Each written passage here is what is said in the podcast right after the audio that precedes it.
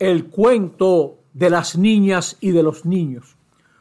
Susanita y Josecito le pidieron a su papá que le explicara un poco eso de la pasión y de la muerte de Jesús.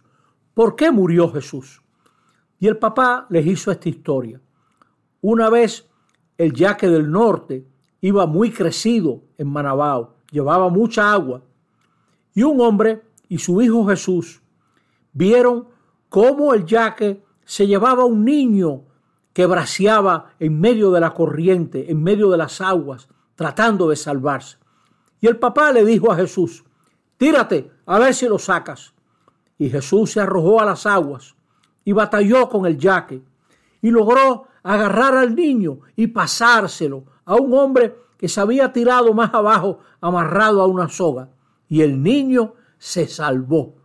Pero Jesús no logró salvarse. En Cuaresma nos preparamos a celebrar la pasión y muerte de Jesús, que Jesús murió por tratar de salvarnos a nosotros de las aguas del egoísmo, de la maldad, del pecado, de aquello que nos destruye. Y Dios, el Padre, lo resucitó. El Padre no dejó a Jesús en la muerte. Reconoció que la vida y la palabra de Jesús son válidas para siempre.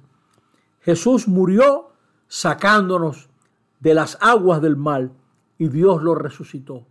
Vivamos pues la vida nueva que nos dio Jesús.